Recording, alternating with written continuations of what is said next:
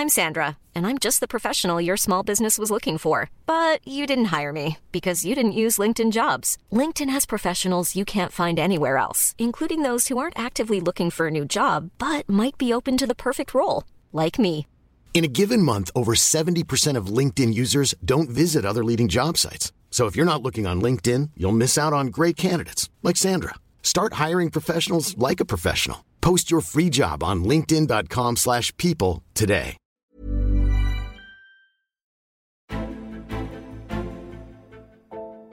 Extra Time, der Eurosport-Podcast ist hier. Ich begrüße euch recht herzlich zu einer neuen Folge. Mein Name ist Tobi Lusiak und ich habe heute wieder einen Gast eingeladen.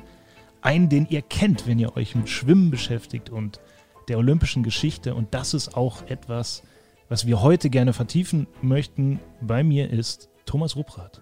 Hallo. Schönen guten Tag. Hallo. Schönen guten Tag.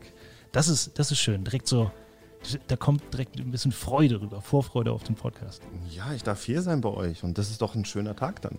Absolut. Ich habe gerade eben schon gesagt, wir wollen ein bisschen über Olympia sprechen. Da steht ja was vor der Tür. Ähm, du hast auch viele, ähm, äh, viele Momente, die du mit Olympia verknüpfst. Nimm mal ganz am Anfang direkt einen raus. Was ist dein schönster Moment bei den Olympischen Spielen, egal wann? Bei meinen ersten Olympischen Spielen in Sydney, wo ich mit meinen Kollegen die Bronzemedaille gewonnen habe, war mein absolut schönster Moment, auf dem Podium zu stehen, ähm, die Bronzemedaille zu bekommen und ähm, ja, und das in einem Land, wo Schwimmen eine Traditionssportart ist und das vor 18.000 Zuschauern. Mit Abstand der schönste Moment, ja. 2000 war das. Ja, genau. Wollen wir später nochmal äh, genauer drüber reden, weil das natürlich auch der, der Höhepunkt eigentlich äh, deiner ersten, ja, deines Anlaufs auf Olympia war, dann da eine, eine Medaille zu bekommen. Aber was mich interessiert, ist so, wie bist du zu Olympia gekommen? Wie bist du damit aufgewachsen? Was sind so deine ersten Momente, an die du dich erinnerst? Wann hast du Olympia zum ersten Mal wahrgenommen? Wann hast du es zum ersten Mal so ein bisschen ja, angeschaut, ein bisschen geschmeckt, ein bisschen gedacht, oh, das ist, das ist ein cooles Ding? Also die ersten Olympischen Spiele, wo ich mich jetzt dran erinnere, ist 1988, da war ich dann elf. Ähm, und ich fand immer Kalu ist sensationell. Und ähm, da war ich halt noch gar nicht mit meinem Schwimmsport so vereint. Da habe ich noch Fußball gespielt und Schwimmen gleichzeitig gemacht. Ähm, aber ich weiß ganz genau, also Carl Lewis, der Sprinter und der Weitspringer und auch ja, in der Staffel, ähm, das war für mich so Olympia. Und ähm, natürlich auch Steffi Graf, muss man natürlich auch sagen. Ähm, ich bin schon immer ein Tennisfan gewesen und ähm, jetzt als Tennispapi erinnert man sich dann zurück dann natürlich immer noch wieder sehr, sehr gerne dran. Das sind so die ersten Eindrücke mit den Olympischen Spielen, die ich habe. Ist wirklich schon sehr, sehr lange her, aber danach wurde es dann halt auch immer interessanter und wir haben ähm, immer, ob es Winter sogar auch ist, aber natürlich mehr die Sommerspiele verfolgt.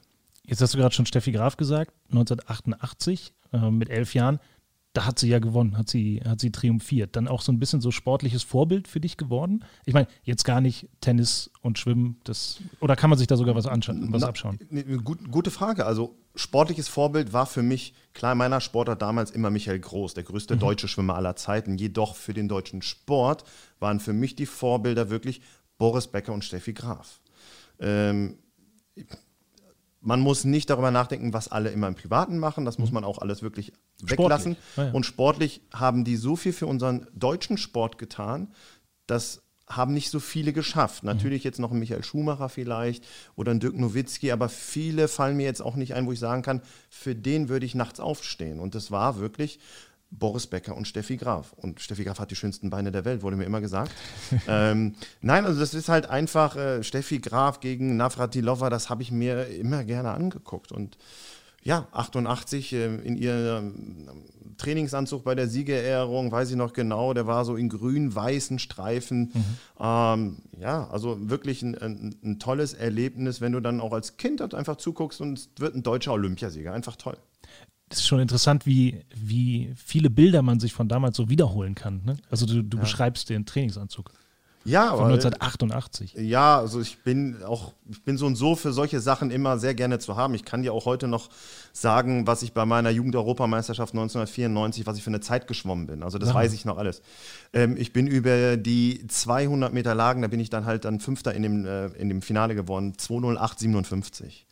Also kannst ja sowieso jetzt alles ich sagen. Ich kann ja sogar alles sagen, aber das ist, also ich bin da so was sowas angeht, äh, da behalte ich wirklich sehr, sehr, sehr viel. Ich kann dir auch genau sagen, wann und wo ich welchen Weltrekord ja. geschwommen bin, weil das fasziniert mich halt auch und auch ähm, andere Sportarten. Ähm, und deswegen ist es halt für mich ähm, wirklich eine tolle Erinnerung, wenn ich weiß, das sind zwei lebende Legenden, die für unseren deutschen Sport wirklich viel, viel getan haben. Du hast ja gerade eben auch schon mal gesagt, du hast auch Fußball gespielt zu dem äh, Zeitpunkt.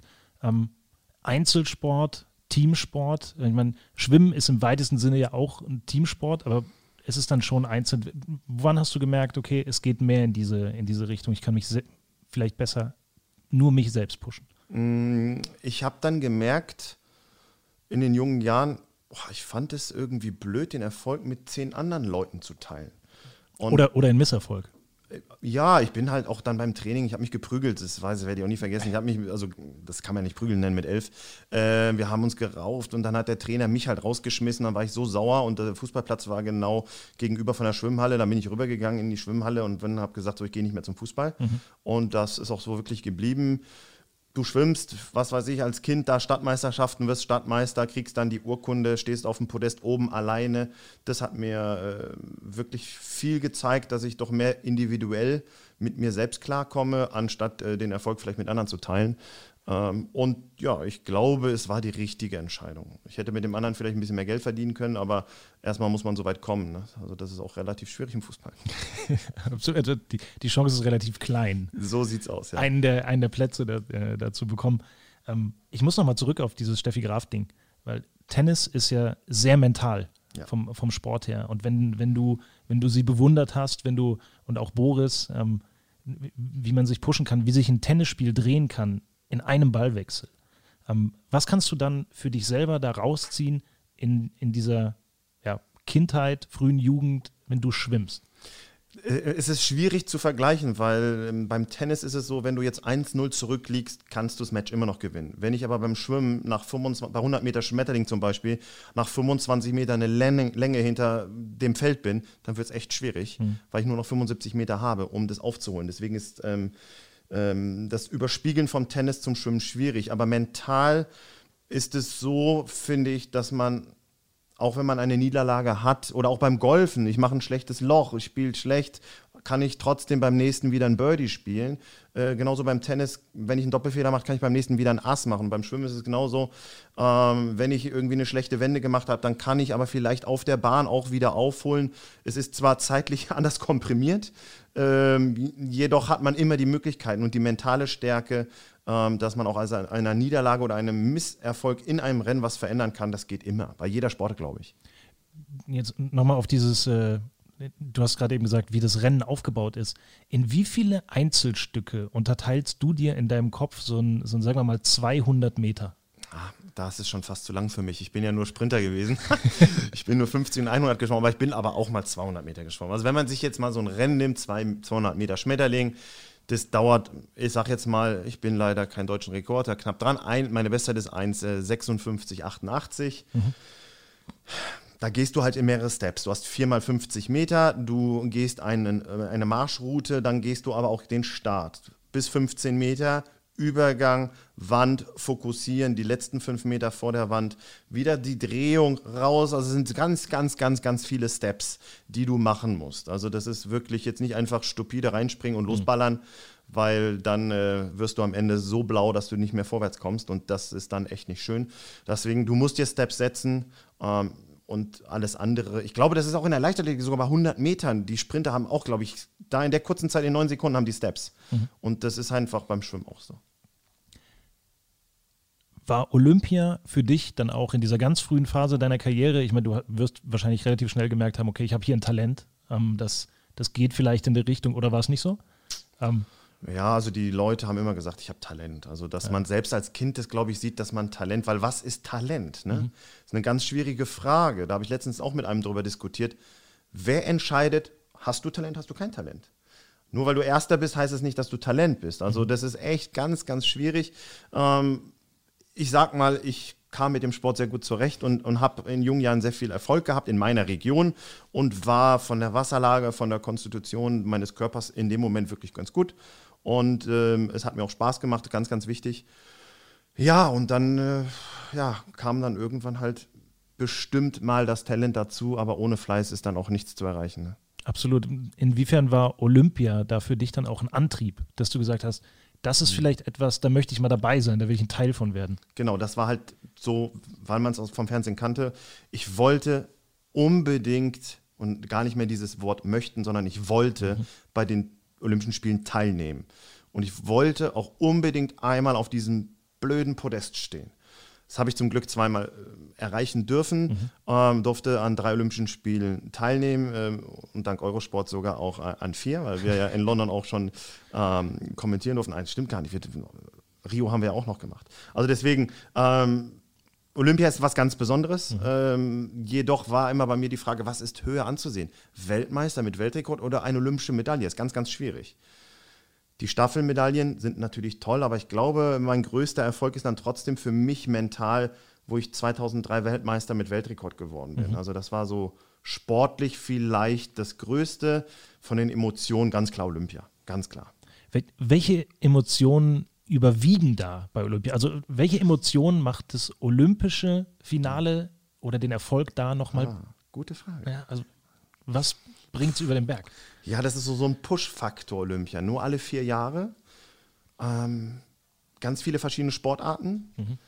Es sitzen auf einmal auf der Tribüne aus der deutschen Nationalmannschaft nicht nur Schwimmer, sondern ich werde es nie vergessen, Nikolas Kiefer saß bei uns, ein Tennisspieler, mhm. äh, saß bei uns äh, in, in, in Sydney und hat das sogar auch gefilmt. Unser Rennen, der, die 400 Lagenstaffel ähm, und noch viele andere, ob es dann die Fechter noch waren oder ein paar Handballer oder auch wir waren in Athen beim ähm, Halbfinale der Handballer waren mhm. wir da. Also das ist halt eine ganz andere ähm, Unterstützung, ganz andere Emotion auch bei den Olympischen Spielen. Bei den Weltmeisterschaften, da hast du nur deine Schwimmerkollegen. Und da ist halt äh, eine große sportliche Familie. Und das macht den Reiz Olympia aus. Lass uns da doch nochmal irgendwie ein bisschen bleiben. Hast du Freundschaften mitgenommen ähm, mit anderen Sportarten aus deinen drei Olympia-Auftritten oder, oder Dinge, wo du vorher gesagt hast, boah, da hätte ich jetzt überhaupt nicht mit gerechnet, aber das hat mir auch dann auf, auf einer persönlichen Ebene viel gegeben? Ähm, also wenn es danach geht, ich habe meine Frau durch die Olympischen Spiele kennengelernt. Mhm. Das ist halt schon mal so ein Punkt eins, den vergisst man nicht, weil ihre Schwester ist bei den Olympischen Spielen auch in Sydney ähm, Bronzemedaillengewinnerin ge geworden. Ähm, die ist ähm, Turmspringerin oder Wasserspringer, mhm. wie man das glaube ich nennt. Von ähm, drei Meter hat sie ähm, die Bronzemedaille gewonnen und dadurch habe ich sie dann kennengelernt. Ist natürlich eine ganz andere Assoziation zu Olympia, ähm, aber halt auch ja Nikolas Kiefer beim Tennis, Tommy Haas äh, kennengelernt. Die waren halt auch bei uns in Sydney, in unserem Dorf. Die haben mit uns zusammen gegessen in der Mensa. Ähm, die Handballer, ob es Kretsche ist ähm, oder Pommes, also das sind so ähm, immer noch Eindrücke, die ich vielleicht durch Olympia nie bekommen hätte. Ähm, Klar, der ein oder andere Fechter, mit denen hatte man dann auch danach nach Kontakt. Oder ob es ähm, so, auch der Kollege Fabian Hannbüchen, äh, die Turner, also es sind so viele, viele mhm. Möglichkeiten, weil wir ja auch nach den Olympischen Spielen oder während der Olympischen Spiele ist ein deutsches Haus. Da kannst du dann immer reingehen und dich mit den anderen Kollegen treffen, unterhalten und so lernst du ja andere Leute und andere Sportler kennen. Ne? Katrin Boron, Olympiasiegerin im Rudern, also sind so viele, viele Menschen, die ich kennenlernen durfte und mit denen man auch noch Kontakt hat. Es gibt ja nicht nur das Deutsche Haus, sondern eben auch das Olympische Dorf, hast du eben auch schon gesagt. Ähm, und da sind ja nicht nur die deutschen Sportler. Genau. Ähm, läuft dann Thomas Rupprath 2000 auch mal mit riesengroßen Augen durchs olympische äh, Dorf und sagt, boah, krass, dass ich den mal sehe und hier, guck mal, wer da ist und steht hier da in der Mensa, steht der und der vor mir? Ja, definitiv. Bei wem? Ähm, schönstes Erlebnis der Olympischen Spiele bei mir ist, ähm, du gehst in die Mensa und auf einmal wunderst du dich, es ist mucksmäuschenstill. Alle stehen auf, stellen sich auf die Stühle oder auf den Tisch und applaudieren. Mhm. Und dann gucken wir uns alle so um, drehen uns um und auf einmal kommt Mohammed Ali rein. Okay. Aha. Wow, ja. Gänsehautgefühl. Ne? Ähm, und egal ob dick oder dünn, Schwimmer, Fußballer, Leichtathlet, äh, schwarz, weiß, gelb, Hautfarbe, keine Ahnung, alle aufgestanden und applaudiert. Und das ist halt ein magisches Erlebnis, was immer drin bleibt, auch wenn er jetzt nicht direkt neben mir gegangen ist, aber dieses, zu, das zu erleben, mhm. Wahnsinn Peking, du sitzt bei der Mensa und isst mit Plastikbesteck und alles Mögliche vier Tische gegenüber Rafael Nadal. Mhm. Ja, da sagst du dir Wahnsinn. Oder das Dream Team. Ja, die haben zwar mhm. nicht alle da übernachtet, aber die sind auch in der Mensa gewesen. Dann siehst du einfach die drei Meter großen Basketballer aus Amerika mit den Händen, die so groß sind wie der Teller. Ähm, die sitzen dann da auch und essen halt genau von dem gleichen Besteck. Und das sind Multimillionäre, Superstars und, und, und. Das ist mega, mega schön. Und das ist halt Olympia. Ein Dirk Nowitzki in Peking, ein mhm. aber, Wahnsinn der ist ein Volksheld dort gewesen. Den, ja. haben sie, den haben sie da hofiert ohne Ende. Der kann natürlich nicht auch bei uns im Dorf schlafen. Die, der hat ah, kein Bett. Es gibt kein, ja, also das war halt äh, viel zu klein. Und das verstehe ich auch, dass der dann da nicht sitzt. Ein Federer war halt nicht dann zu sehen, aber Nadal, der sitzt dann daneben. Klar, für uns auch der Phelps sitzt dann auch, ist ja, mhm. wäre schlimm, wenn nicht. Ähm, aber das sind so viele Eindrücke, die ich nie in meinem ganzen Leben vergessen werde. Und die sind auch nicht bezahlbar. Und ähm, ein Schwimmkollege hat mal was Wahres gesagt. Wisst ihr was? Das alles hier kann sich der reichste Mann der Welt nicht kaufen. Mhm. Das finde ich schön. Das kannst du nur mit Fleiß, mit Ehrgeiz und mit Disziplin erreichen. Die Teilnahme der Olympischen Spiele. Bill Gates kann jetzt nicht einfach mal sagen, er ist zwar jetzt nicht mehr der Reichste der Welt, aber er kann jetzt nicht einfach mal sagen, passt mal auf, ich möchte jetzt gerne die 100 Meter äh, für Amerika starten. Das ja. funktioniert nicht. Ja. Ich lege euch da eine Milliarde hin, funktioniert nicht. Und das ist doch schön dass das, nicht mit ja. Geld alles zu machen ist. Es ist etwas, was unter den Sportlern, stelle ich mir so vor, einfach zusammenschweißt, oder? Dass man, dass man weiß, wir haben hier diesen gemeinsamen Nenner. Wir haben ja. unfassbar viel dafür gegeben und jetzt sind wir hier ja. und das privilegiert uns so ein bisschen. Völlig. Und auf einmal guckst du auch über den Tellerrand hinaus. Du sagst auf einmal, wow, ich gehe jetzt einfach mal ins Leichtathletikstadion mhm. und guck mir einfach mal Stabhochspringen der Frauen an. Nicht, weil die Rosin äh, auch eine hübsche Frau war, weil diese Stimmung vor 80.000 Zuschauern und auf einmal haben wir gemerkt, oh, es kommt ja noch ein Finale und das war Usain Bolt über die 100 Meter. Ja, was willst du eigentlich mehr? So eine Atmosphäre, so eine Stimmung, das vergisst man einfach nicht. War, warst du da drin? Ja, ja, genau. Geil. Und das war halt brutal die Show, die er abgezogen hat. Und dann Ibiseye war als letztes Event mit dem Stab hochspringen mhm. bei den Frauen noch. Wahnsinn. Und das ist auch so, ich war schlecht bei den Olympischen Spielen äh, in Peking, habe nichts erreicht, aber das sind trotzdem tolle Eindrücke, die ich nie vergessen werde. Ich meine, du hattest ja deine olympischen Erfolge auch schon vorher unter Dach und Fach gebracht, ne? Ja, trotzdem fährst du natürlich hin und willst jetzt nicht da gerade so ablosen, was ich da gemacht habe. Hat einen kleinen anderen Aspekt noch gehabt damals mit unserem Material. Ähm, aber trotzdem ähm, habe ich das Thema Olympia gelebt. Mhm. Lass uns mal nach Sydney zurückreisen. Oder, oder wir vergleichen mal alle diese Olympischen Spiele. Du hast gerade viel so diesen Geist, ähm, vom, von diesem Geist erzählt. Waren da alle Spiele, an denen du teilgenommen hast, gleich oder gab es Spiele, die du rausheben würdest, wo du sagst, da, da war dieses Gefühl am, am, am deutlichsten zu erkennen? Ganz klar, Sydney. Sydney. Meine ersten Olympischen Spiele waren die schönsten. Mhm. Ähm, vom ganzen Drumherum. Also die Australier haben es so wundervoll äh, ähm, alles für uns Sportler gemacht. Es, äh, die, die, die Leute sind so gastfreundlich, hilfsbereit äh, in der Stadt. Äh, wenn du irgendwo nur mit einer Medaille langgegangen bist, die haben dich hofiert, die, die haben dich gefeiert. Das war was ganz, ganz Besonderes. Und ähm, natürlich ist Australien ein wunderschönes Land. Wenn du dann natürlich vier Jahre später nach Athen gehst, war ganz schwierig, es war alles abgegrenzt es war ganz schwierig auch für mich so, meine Frau war auch vor Ort, ähm, dass wir uns sehen nur durch Zäune, ganz schwierig dann nach Piraeus in Hafen zu kommen, wo sie dann äh, sozusagen untergebracht war. Also das war sportlich erfolgreicher mit Silber und äh, Vierter im Einzel, aber von dem Gefühl und von den Emotionen war das nicht so schön. Ähm, Peking war schöner, als ich gedacht habe. Also die Asiaten, die können halt auch was. Ne? ähm, wenn einfach da halt Smog ist, dann wird einfach mal eine Rakete da oben reingeschossen, dass Niederschlag ist und am nächsten Tag hast du den schönsten Himmel. Das können die. Ähm, auch die Räumlichkeiten, wenn man die miteinander vergleicht, war Sydney vielleicht das spartanischste, aber irgendwie auch das coolste, wenn du auf dem mhm. Plastikbett und sowas halt schläfst. Plastikbett? Ja, ja, das war so ein Plastikgestell und so, so, so ganz einfach. Aber ich habe die Decke noch als Erinnerung von Sydney, die habe ich heute noch. Das ist unsere cool. Zudecke, das Innenlee, ja. habe ich heute noch. Und ähm, ähm, das Haus natürlich in Peking war alles ein bisschen moderner. Es war ja acht Jahre später. Ähm, jedoch am beeindruckendsten waren Sydney Wobei ist es natürlich unfair den anderen Spielen gegenüber, weil es waren alle individuell und schön für sich. Aber Sydney bleibt halt immer in Erinnerung. Du warst in Sydney damals, wie alt warst du, 22, 23? Genau. Ähm, und du kamst dahin wahrscheinlich mit, mit, mit großen Plänen. Lass uns mal so ein bisschen sportlich äh, sprechen über Sydney. Wie, wie ist deine Saison bis dahin gelaufen? Wie war so allgemein die Stimmung? Und hattest du überhaupt auf dem Zettel, dass du am Ende mit einer Medaille da weggehen könntest?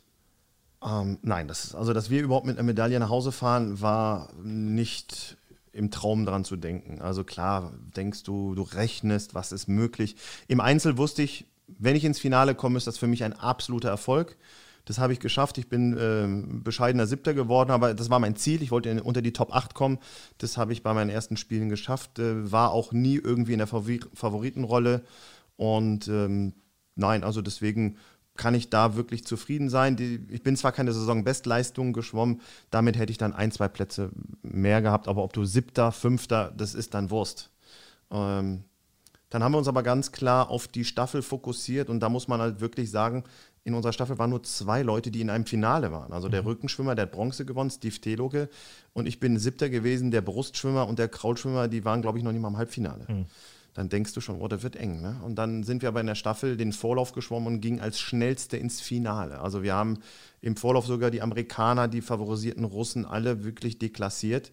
Ja, und dann sind wir wirklich eine geschlossene Mannschaft gewesen und ähm, ja, haben äh, ein absolutes äh, Weltklasse-Rennen mit Europarekord dorthin gelegt und sind dann ähm, ja, Dritter geworden. Faszinierend. Nimm uns doch mal ganz kurz so ein bisschen mit rein. Ähm, da wird nämlich dann Schwimmen plötzlich von Einzelsport zum Teamsport. Wie, genau. wie verändert sich ähm, dann der Sport für dich auch in, in diesem Rennen? Ja, das ist ein ganz anderer, ganz anderer Fokus auch, wenn du siehst, ähm, ich bin als drittes sozusagen dann reingesprungen. Unser Rückenschwimmer hat als sehr gute Position übergeben, ich glaube als zweites oder drittes. Ähm, und der Brustschwimmer, die vakanteste Disziplin bei uns in der Lagenstaffel, ähm, Jens hat einen sensationellen Job gemacht und konnte sogar gegen die Top-Leute und gegen Olympiasieger wirklich bestehen und dranbleiben. Das beflügelt, das animiert dich, um noch mehr zu zeigen, als du eigentlich kannst. Und das habe ich dann wirklich auch gemacht. Also wirklich äh, die Position gehalten und unser Kraulschwimmer hat dann die Medaille nach Hause geschwommen. Äh, es ist nicht zu vergleichen mit einem Einzelstart oder mit einem Einzelstart. Und das ja, also es war immer wirklich, wirklich traumhaft schön, auch äh, in der Staffel irgendwie eine Medaille zu gewinnen und da für Deutschland auch sozusagen dann als Mannschaft was zu gewinnen. Fühlt man sich ähm, vielleicht auch dann so ein bisschen verantwortlich gegenüber den anderen drei, die natürlich auch alles geben? Ähm, Voll das, das pusht dich im Wasser wahrscheinlich. Ja, total. Also wir sind dann, wir gewinnen zusammen oder wir verlieren zusammen. Das ist jetzt nicht, da wirst du nicht sagen, wenn der andere halt schlecht geschwommen ist, ach, hätte der Brustschwimmer, Mensch, die Pfeife oder so. Mhm. Nein, nein, nein, das ist dann wirklich ähm, immer, das war immer schon so bei uns und das glaube ich bei jeder Nation so. Du verlierst zusammen und du, du gewinnst zusammen. So ist es halt wirklich in einer Mannschaft das war ja dann ein Mannschaftssport dann wirklich immer so. Also wir würden nie einen dann negativ reden, aber du bist die Pfeife, wegen dir haben wir es verloren was ich immer so faszinierend finde bei den Olympischen Spielen, bei den Schwimmwettbewerben, ist die Stimmung in diesen Hallen. Ähm, finde ich ganz herausragend. Ja. Ähm, wie viel nimmst du im Rennen davon? Lass uns mal ganz speziell im, auf das olympische Staffelfinale von damals gehen. Wie viel nimmst du von der Stimmung in der Halle überhaupt wahr? Ähm, ähm Gerade in Sydney, weil die Australier ja auch im Finale waren. Und ähm, da sind natürlich auch Volkshelden mit Ian Thorpe, mit äh, damals äh, Michael Klim, Jeff Ugil und Matt Welch, ich weiß sogar alle vier noch. ähm, ähm, das war der Wahnsinn, also wirklich der Wahnsinn. Ähm, 18.000 Zuschauer geschrien, gejubelt, das nimmst du schon mit, das pusht dich aber auch. Mhm. Die sind nicht für dich, die sind für die Australier. Aber irgendwie war das eine. die sind laut. Laut, eine, ja. eine, eine super, super schöne und, und ja, pushende Atmosphäre in diesem Stadion. Das hast du auch schon mal woanders nicht so gehabt. Also in Athen war das nicht so. Also definitiv nicht so. Ähm, A war es Freibad in Athen. Mhm. Ähm, und es war halt ähm, links und rechts waren halt Zuschauer und in Sydney waren sozusagen nur eine, eine, eine Tribüne auf der einen Seite. Und da komprimiert in der Halle ist eine ganz andere Dynamik dann auch. Ne? Und das kriegst du halt mit, das animiert und pusht dich brutal. Dann schlägt äh, der letzte Schwimmer an und dann steht fest, äh, Medaille gewonnen. Was passiert dann? Das dir. ist in, innerlich Ausnahmezustand. Also du kannst es gar nicht glauben, guckst dann Deutschland, oh, cool. wir haben gewonnen. Aber du siehst es ja auch im Rennen, der, der vierte war so weit weg, äh, das war anderthalb Sekunden. Mhm. Ähm, also es war eigentlich auch nie in Gefahr. Und das war halt unbegreiflich, dass wir wirklich dann ähm, ja eine der wenigen Schwimmmedaillen mitgewonnen haben und ich durfte ein Teil davon sein. Also das war wirklich sehr, sehr, sehr beeindruckend und auch fast am Anfang erstmal gar nicht zu realisieren, weil damit hast du nicht gerechnet, dass du da hinfährst und gewinnst eine Medaille. Und dann kommst du nach Hause und du wirst dann da auch gefeiert äh, als Bronzemedaillengewinner der Olympischen Spiele. Und das ist schon schön. Ich habe, äh, bevor wir gesprochen haben, noch so ein bisschen war ich im Internet und dann ähm, trifft man sogar drauf, ja, der, der, Bürgermeister von Neuss hat sich mhm. dann geäußert. Ja, ja, ja. freuen uns, wenn er wieder nach Hause kommt und so. Wie verändert sich oder wie verändert dich so eine Olympiamedaille dann auch ganz konkret in deinem, in deinem Privatleben danach? Mm, ja, das Privatleben hat sich dann schon ein bisschen geändert. Ich habe dann ja auch meine jetzige Frau kennengelernt. Ähm, du wurdest mehr wahrgenommen. Ähm, du wurdest mehr geschätzt, egal ob du nur zum Training oder in die Schwimmhalle reingegangen bist. Auf einmal hat der Bademeister ein bisschen anders reagiert. Ähm, auch die normalen Badegäste wussten dann Bescheid. Die haben dann auch mal die Neuss-Grevenbrocher Zeitungen halt dann gelesen. Ja. Wenn natürlich dann auf einmal der Bürgermeister sagt, ach Mensch, ins Kinder hier, der erste Medaillengewinner aus der Stadt Neuss, auch den wollen wir dann fürs Buch eintragen, hier Ehrenbürger und weiß der Geier was. Einsteils cool, einsteils aber auch schon wieder irgendwie beschämend. Mhm. Ne? Also vorher warst du nicht gut genug, jetzt bist du auf einmal gut genug dafür ähm, nur weil du jetzt auf einmal ein bisschen schneller geschwommen bist und eine Medaille gewonnen hast. Also das ist halt dann so sehr, sage ich jetzt mal, materialistisch. Ähm, aber das gehört halt einfach heute dazu. Das ist einfach so, dass auch die anderen Leute sich dann vielleicht mit dem Erfolg dann schmücken wollen, was aber auch gut ist, weil davon leben wir ja auch. Ne? Ja. Also ansonsten hätte ich ja auch die Sponsoren oder sonstige Sachen nicht bekommen. Ähm, mein Ausbilder damals, auch die Rheinlandversicherung, hat mir dadurch ja auch viel, viel ermöglicht, wo ich dann wiedergekommen bin mit den Olympischen Spielen, mit der Bronzemedaille. Also das sind so, so schöne Sachen ja auch und das ehrt dich ja auch, wenn der Bürgermeister dann auch dich dann hofiert und ins Rathaus holt und, und, und. Und im Endeffekt, die stolzesten sind immer dann die Eltern, ne? wenn dann du beim Bürgermeister eingeladen bist und deine Eltern dürfen dann mit, das ist schon cool. Wie war, äh, gab es ein Telefonat mit deinen Eltern relativ schnell nach dem, äh, nach dem Rennen? Gut, die haben es natürlich auch geguckt, gehe ich jetzt mal von aus. Ne? Würde ich, ja. Würde ich jetzt, ja. Also mein Vati war ja so und so, so, so, so ganz äh, super, super stolzer Vater. Also der war ja fast zu extrem stolz. Ne? Mhm. Also ab da, wo ich dann irgendwann mal Autogrammkarten hatte, dann ist er dann rumgegangen und hat dann Autogrammkarten von mir verteilt. Der ist mein Sohn, ne? Der ist, der, das ist mein Sohn, der da gerade schwimmt. ja, und meine Mutti genau das Gegenteil, ne? Die kann bis heute ja nicht schwimmen. Ähm, Ach, krass, kann, kann nicht schwimmen? Nein, die kann nicht schwimmen. Ähm, die, und die redet halt auch gar nicht, die ist ganz ruhig und mhm. die, die, äh, die, die würde sowas nie machen. Die hat auch da nicht, die würde auch nie ausrasten beim, wenn ich gewonnen habe oder irgendwie sowas. Die fand das cool, mhm. aber ähm, die war da ein ganz anderer Part. Aber so unterschiedlich war das halt. ähm, wenn du gerade gesagt hast, okay, da kommen Leute und klopfen dir auf die Schulter, ähm, wollen sich dann auch vielleicht in deinem Erfolg so ein bisschen sonnen, vielleicht auch eine Gefahr, die, die vielen Leuten, wenn so, ich meine, du bist ja 22, 23 zu dem Zeitpunkt, du hast ja noch ein bisschen Karriere vor dir. Das sieht man ja auch im, im Nachhinein. Du hast 2010 dann erst aufgehört mit Schwimmen. Eine Gefahr, dann einfach diesen Druck zu verlieren oder den, den Anspruch an sich selbst zu verlieren, zu denken, mhm. ich bin jetzt wer und ich mache das schon irgendwie? Nee, ab da fing es erst richtig an. Also da habe ich dann gemerkt, okay, du kannst ein bisschen was aus dem Sport sogar mitnehmen.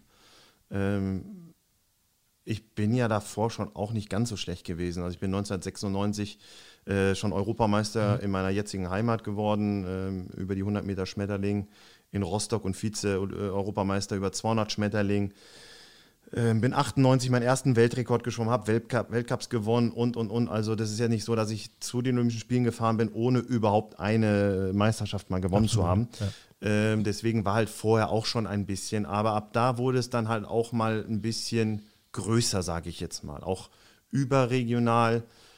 Ähm, und dann auf einmal fing es dann halt auch damit an, dass ich jetzt vielleicht nicht ganz der hässlichste auf diesem Planeten bin und dann auch einigermaßen vielleicht zu vermarkten war ähm, und wir ja eine Sportlerin in unserer Sportart hatten, die ähm, wirklich für Aufsehen geregt hat, Franziska. Ja, ja. Äh, dadurch war unser Sport ja auch ein bisschen medial größer und ähm, ja, da haben sie wohl einen Gegenpart gesucht und auf männlicher Seite hatte ich dann ein wenig Glück, dass ich auserwählt wurde, weil ich vielleicht ähm, auch gut war in meiner Sportart. Ähm, ja, und ähm, so habe ich dann halt auch gemerkt, ähm, okay, das kann vielleicht noch mal einen Schritt weiter nach vorne gehen.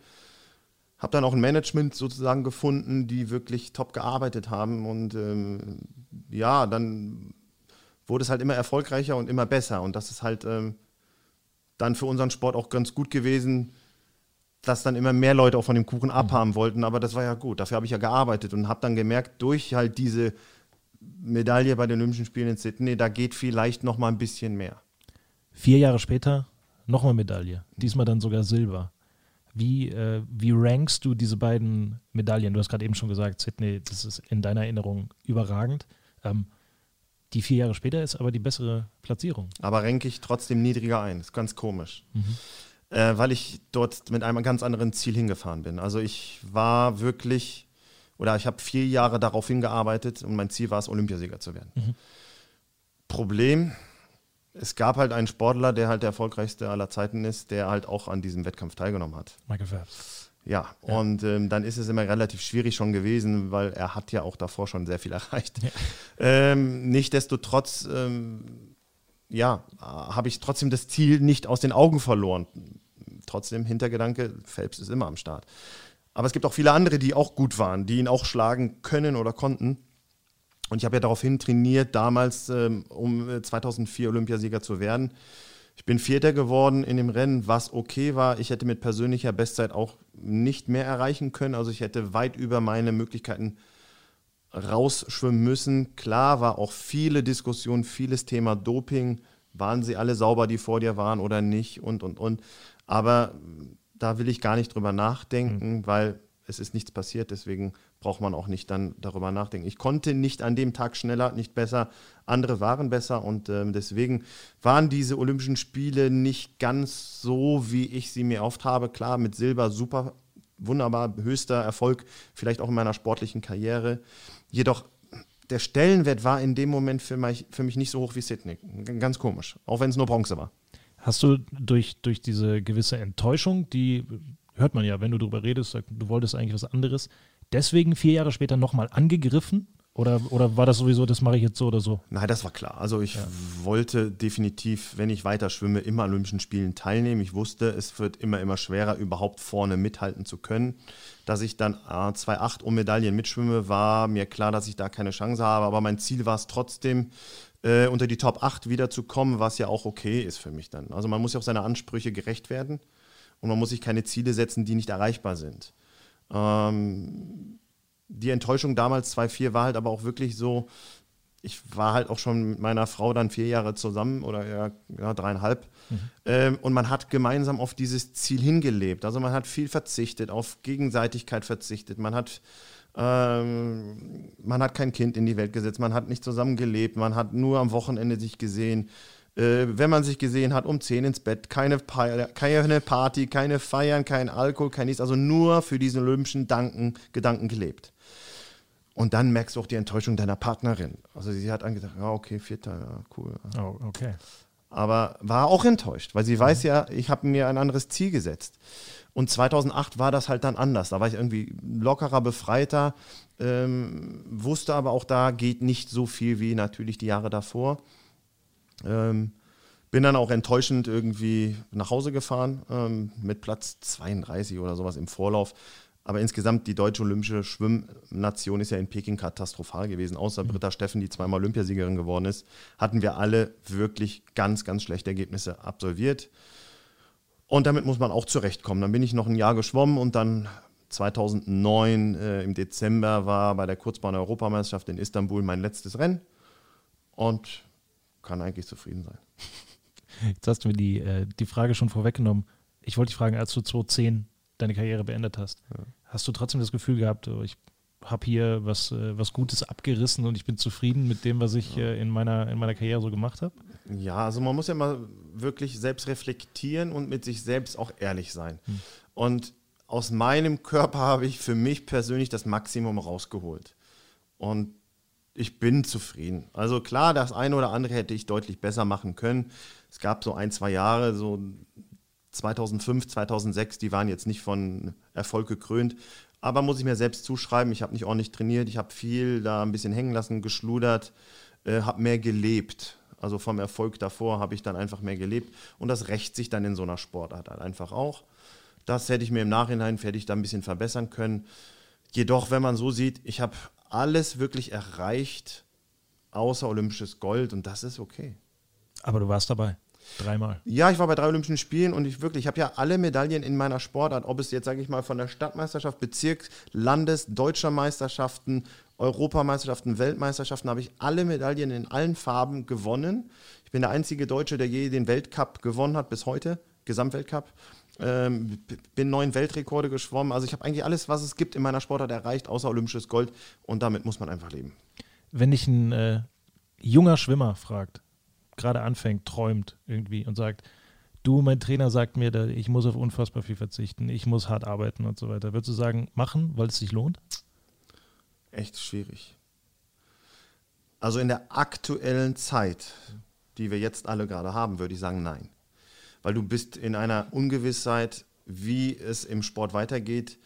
Ähm, es werden immer Einschränkungen, glaube ich, in den nächsten Jahren geben, äh, was Zuschauer angeht, was Übertragungen angeht. Äh, man muss ja auch von irgendwas leben, wenn es kommerziell wird. Die, die Wirtschaft wird sich überlegen, in welche Sportart investiere ich, was ist überhaupt medial noch irgendwo zu sehen, wo kann ich auch als Wirtschaft äh, davon profitieren, egal wie gut oder talentiert das Kind ist. Es hört sich zwar böse an, aber es ist wirklich einfach so.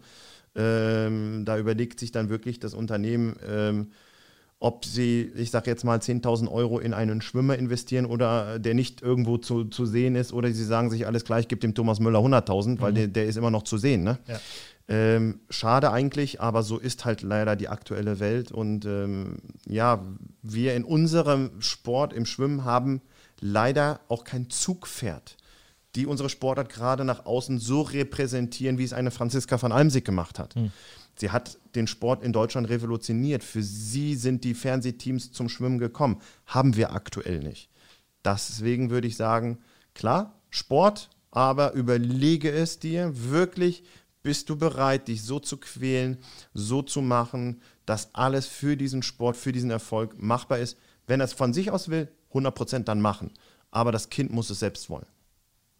Finde ich ein äh, wunderbares Schlusswort. Oh, sehr gerne.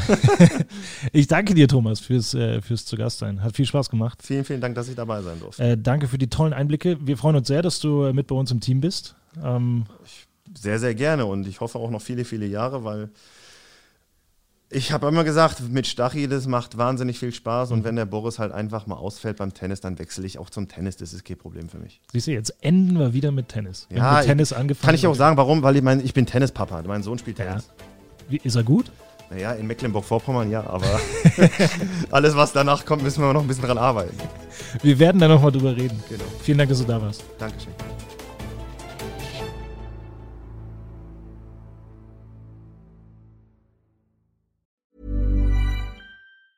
Planning for your next trip?